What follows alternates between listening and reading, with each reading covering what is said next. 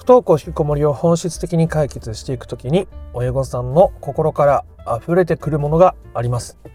どうも不登校引きこもり専門カウンセラーの曽太郎です。僕はカウンセリングをさせていただいている時に親御さんクライアントさんからなんで今これを思い出すのかよくわからないんですけどと言っていろんな話を聞かせてもらうことがあるんですね。子供のことで悩んでいたはずなのに自分の胸の内から溢れてくるいろんなものが出てくるわけです。それは子供に対して出てくるものもあればそうじゃないものに対して出てくることもあるわけですね。でそこでの対処を間違えてしまうとその苦しみとか悩みっていうのはなかなか手放しづらくなっちゃうしなんでそれが出てくるのかとかなんでそれと向き合って受容していくことは結局大切になるんですけどそれが必要になるのかといったことを今回はお伝えしていきたいと思います。で大切な注意点もあるのでそこまでしっかりお伝えしておきたいと思います。不登校引きこもりを本質的に解決していきたいぞという人は最後まで見てみてください。えー、ということでその胸の内から溢れてくるものとは一体何なのかという結論ですがそれは親御さんの今までの生い立ちの中での満たされなかった思いですね満たされなかった思いでこれは人によって違うので、えー、ここではいくつか例を具体的に挙げてみたいと思います。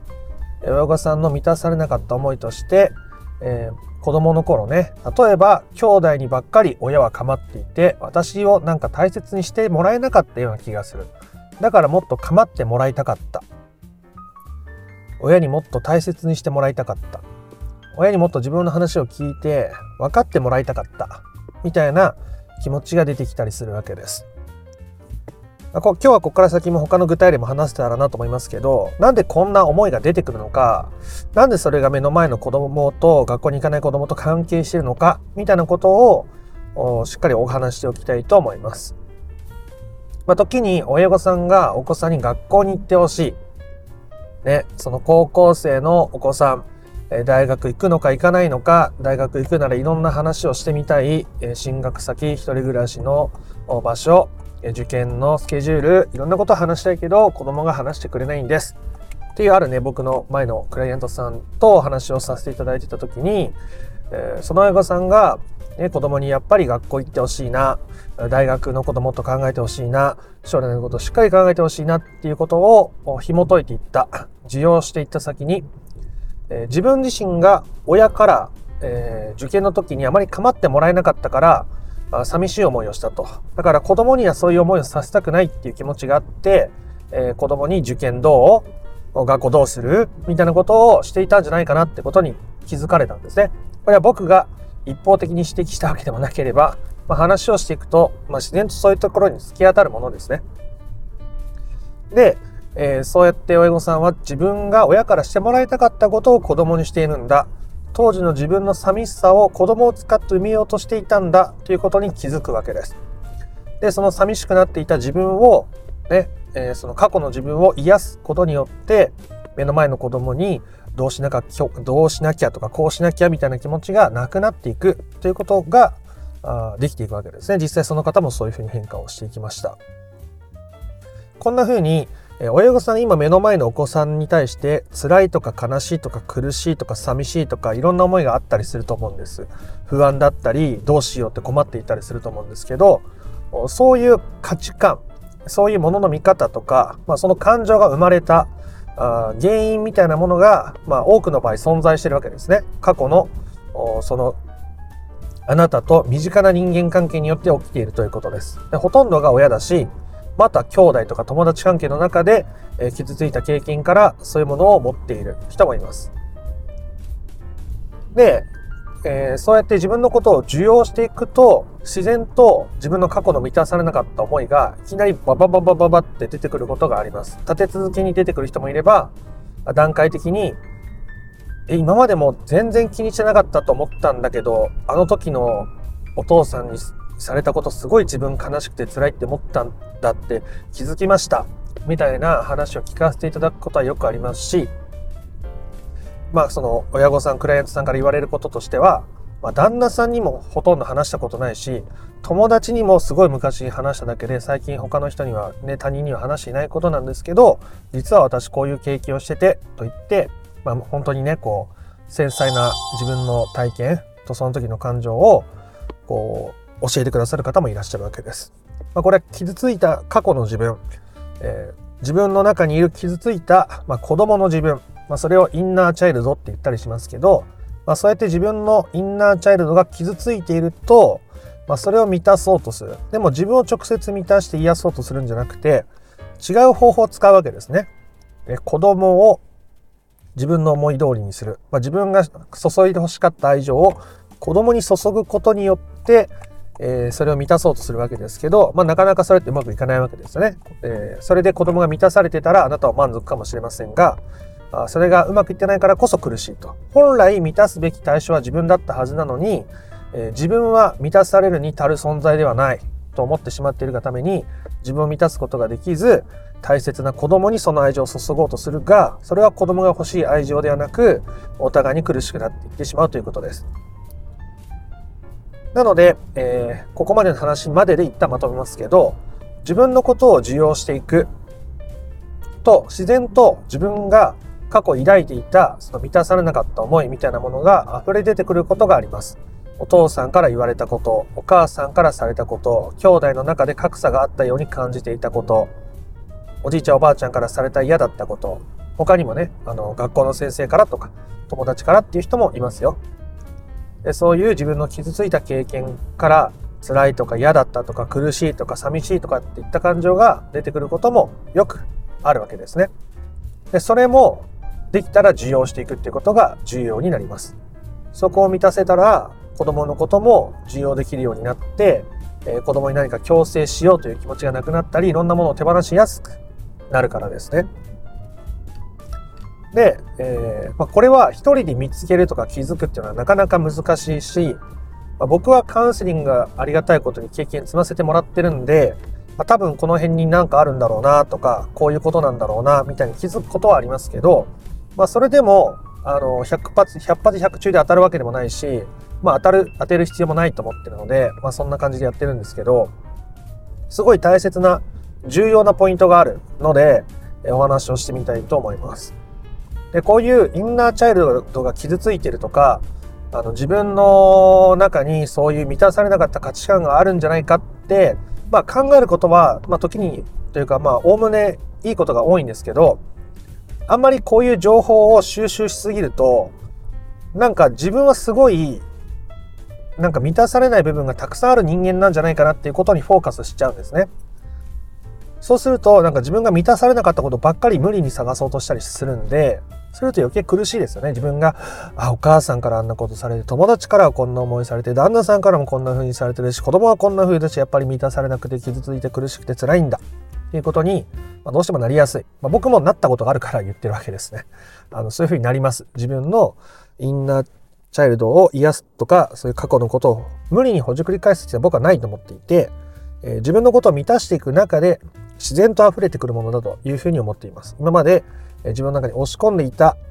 でもそれを受容して押し込む力を緩めたことによって中から溢れ出てくるっていうことでいいというふうに思っています。で、この大体の場合はですよ、子供の頃の経験とか、まあ、説明がつくようなエピソードが出てくることが、エピソードが出てくることが多いですけど、まあ、そうじゃないこともあります。自分には記憶がないけど、本当になんか2歳ぐらいの時に兄弟とこういう関係だったらしくて、まあ、例えば兄弟が病弱で自分は甘えれない子供だったっていうことがあるかもしれないみたいな。もうでも記憶がないわけですね、ほとんど。エピソードとして思い出せるような状態でもないと。いう時に、なんかその思い出せないからも癒せないんじゃないかとか、まあ、そんなことは、まあ、正直あんまりこう気にしなくていいですね。まあ、そこに、え、ー、と、ものすごい大きなネガティブな感情が眠ってて、本当に触れないように無意識に避けてるっていう可能性もありますけど、まあ、とはいえ無理にほじくり返してだからっていいことはないので、今自分が感じている悲しさとか、まあ、辛さとか、不安とかっていうのを受容していければ、手放すことはできていきますね。エピソードっていうのはその感情を呼び起こす確かめるためにすごく有意義ですけど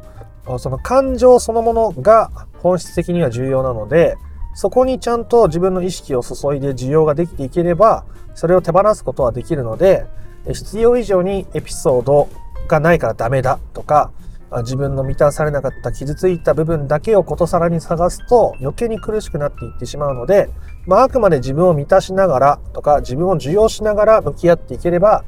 よっぽどそっちの方が早く僕みたいに遠回りせずに解決できると思います。ね。自分の中の荒探し、自分の心の重箱の隅をつつくような真似はせずに、自分のことを満たしながら、その中でやっぱり抵抗感あるなとか、やっぱり罪悪感あるなとか、やっぱり不安だなとか、やっぱりイライラしちゃうなとか、そういうことがあったら、それを一つずつ認めて、えー、受容していくっていうことによって、その感情は手放していけるし、感情とともに自分の価値観も手放すことがしやすくなっていく。自分の物差しだけで子供を測るということをしなくなっていくので、そうすると子供に対して価値観の押し付けをしなくなっていくんですね。しないようにしようじゃなくてしなくなっていくんです。学校に行ってほしいって思っちゃダメだとか思わずに学校に行ってほしいって思わなくなっていくわけですね。自分のこう常識とかこうあってほしいっていうことに子供を当てはめる必要がなくなったからです。我慢してこらえていてもなかなか需要は深まりません。どうしても我慢して、え、こらえちゃうんだったら、ああ、私またなんか我慢しちゃうな。まあ、どうしてもね、無理に先回り過干渉しちゃよくないって思ったら、あそうやって我慢しちゃうよねって需要していければまたそれはそれでいいわけですけど、うん、結局我慢してもうまくいかないので、それもまた受け入れていくことがとても重要だというお話でございました。なので、本当にね、いろんなエピソードが出てきます。うん。まあ、あまり細かいこと言うと、せっかくね、僕に勇気を出して打ち明けてくださった方のエピソードをここでひけらかすことは僕ももちろんしないですけど、でも本当に親からされた、ね、まあ、虐待とも言える、まあ、十分言ってもいいような仕打ちとか、本当にまあ、事件に近いような辛い思いをした方とか、こう理不尽に辛い思いをした経験だとか、やっぱり子供の頃の経験って大きいじゃないですか。ね。人間の価値観ってやっぱり子供の頃に大いに決まる部分があるのでその頃にした辛いとか僕だったらあ親の顔色をね伺わないといけないんだという。なんで僕の辛いエピソード一つ最後話しておきますね。で僕は幼稚園の年中の時にお遊戯会に当日の朝行きたくないって言ったんです。あんまり覚えてないんですけどそう嫌だって言ったところはね。でも恥ずかしいっていう気持ちだったんですね。お遊戯会が嫌だってよりはなんかねこう家族とか見に来てくれるわけじゃないですか親とかもで、なんかそれが恥ずかしくなっちゃって、行きたくないって言ったんですよ、僕は。ただ父が憤慨して、えっ、ー、と、まあ、怒鳴り散らして、で僕の体を丸太のようにこう抱えて、でそのまま家の壁にドンってあのー、ね、あの、お寺の鐘をつくみたいに僕の頭で家の壁にドカンってこうぶつけたわけですね。で、そしたら、まあ、ね、当時の僕の頭の大きさぐらいの穴が開いて、で、その後、